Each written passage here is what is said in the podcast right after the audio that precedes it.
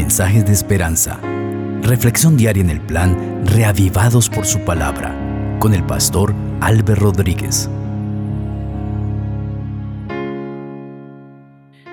Que el Señor Jesucristo sea contigo.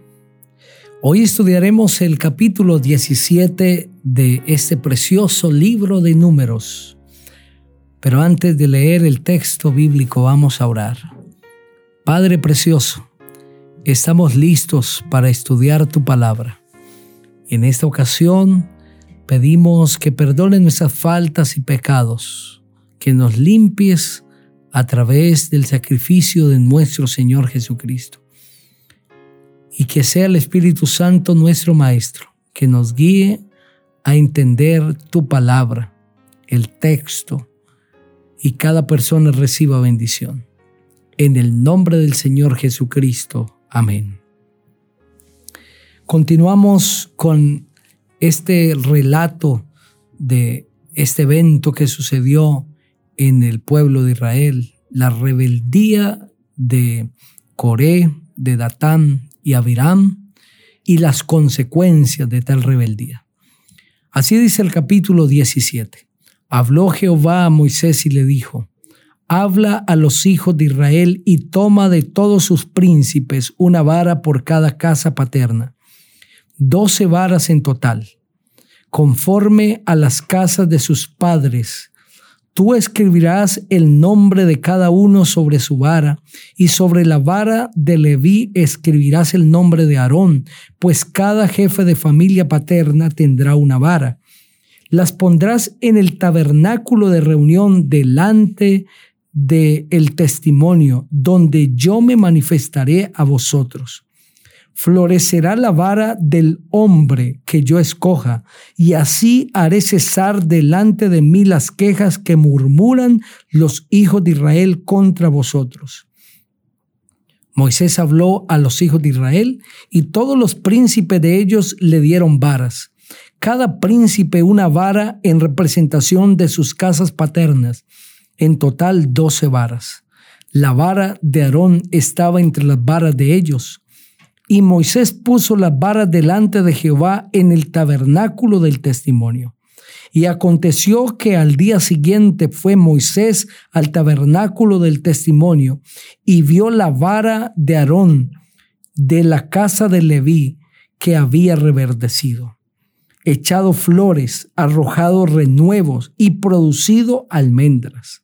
Entonces sacó Moisés todas las varas de delante de Jehová ante todos los hijos de Israel.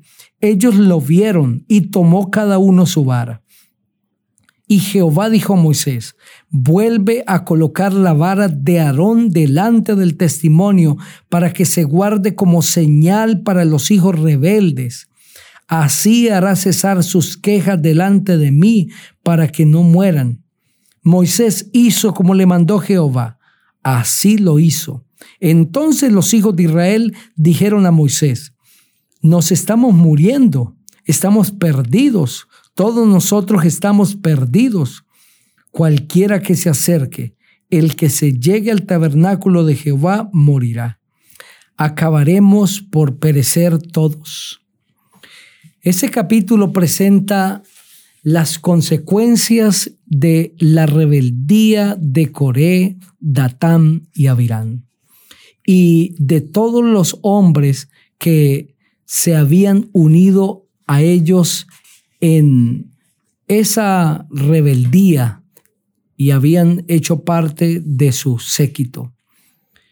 La verdad es que todo esto lo provocó los celos, la envidia, esa rebelión tenía que ver con el liderazgo de Moisés, con su autoridad, su honor, con esa posición que ocupaba que Dios le había otorgado. Y como Coré tenía un enojo porque no había sido nombrado sacerdote, entonces decidió unirse con otros para derrocar a Moisés, para quitarlo de su puesto y también a Aarón. Lo mismo que hizo Satanás en el cielo, unirse a otros ángeles para derrocar a Cristo de su trono, queriendo él ponerse en el trono de Dios.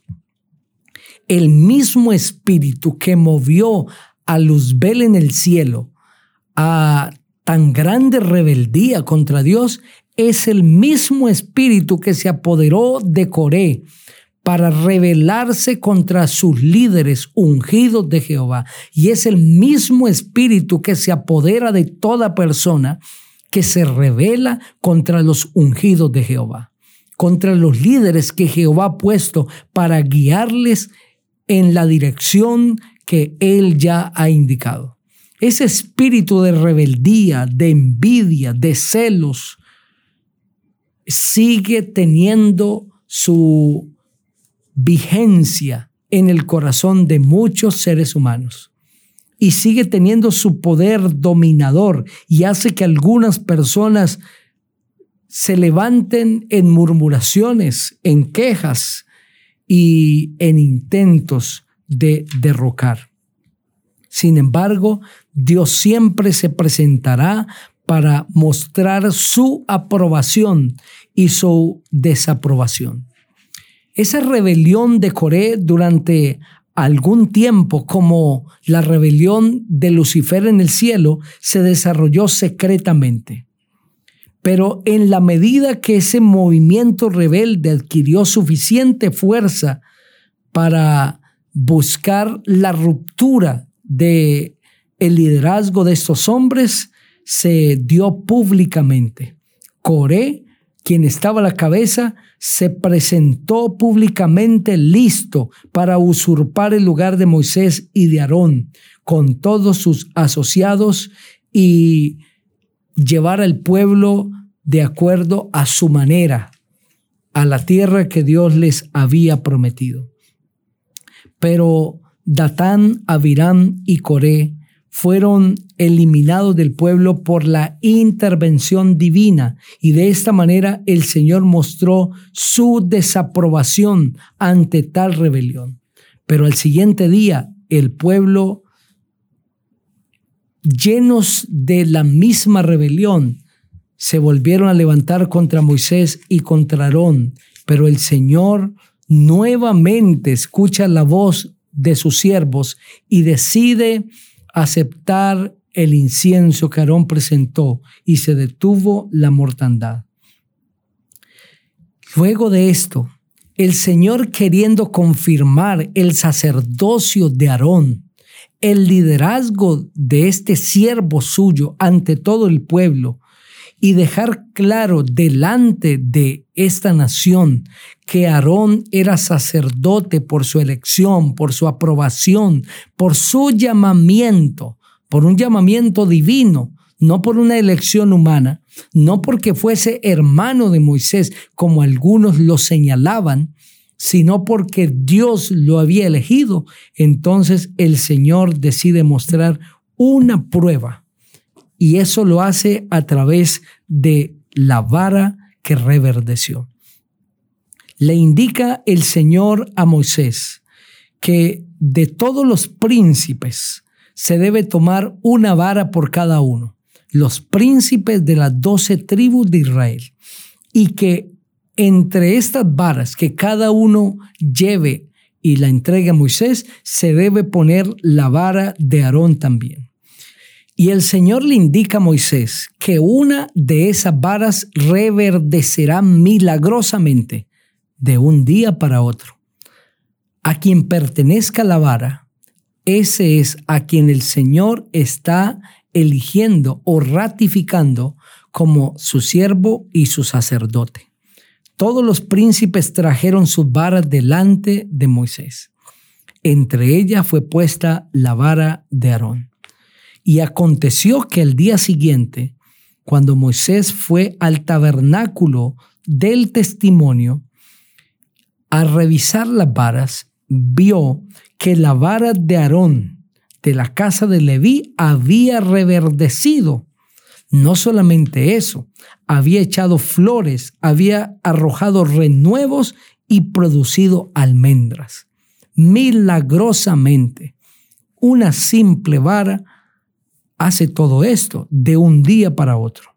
Entonces Moisés saca las varas a la vista de todo el pueblo, cada príncipe toma su vara y muestra ahora la vara de Aarón, que había reverdecido, que había echado renuevos, que había florecido y había producido almendras.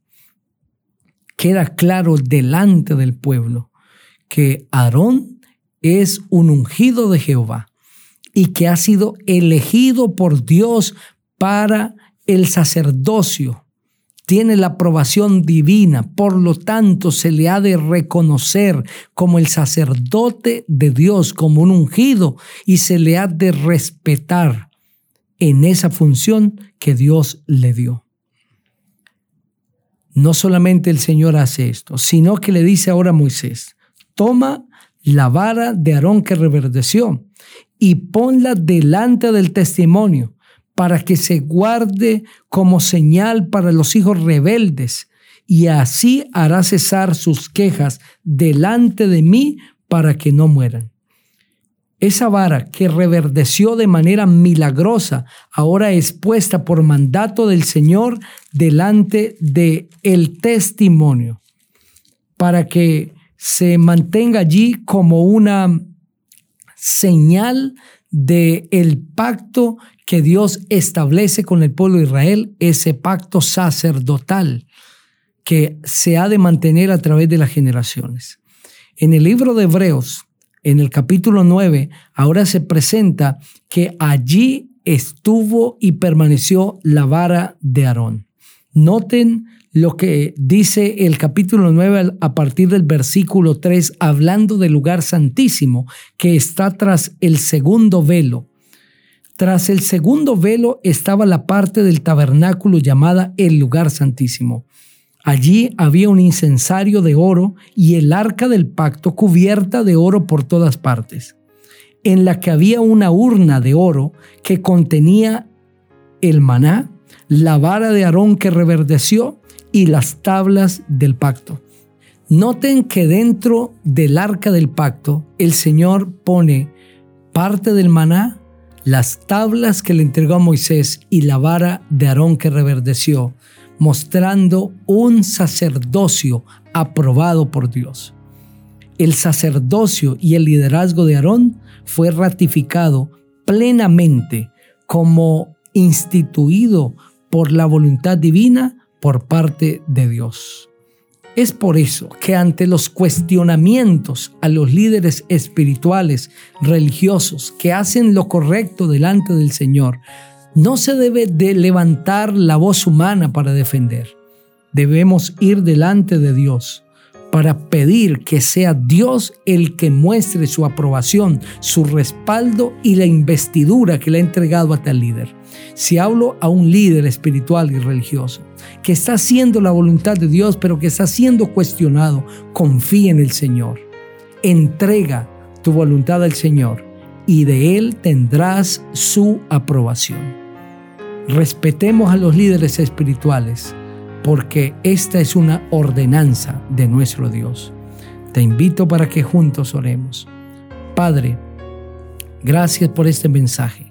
Que cada persona donde está reciba tu bendición y que tú puedas respaldar a cada líder que ha puesto sobre tu pueblo. En Cristo Jesús. Amén. El Señor te bendiga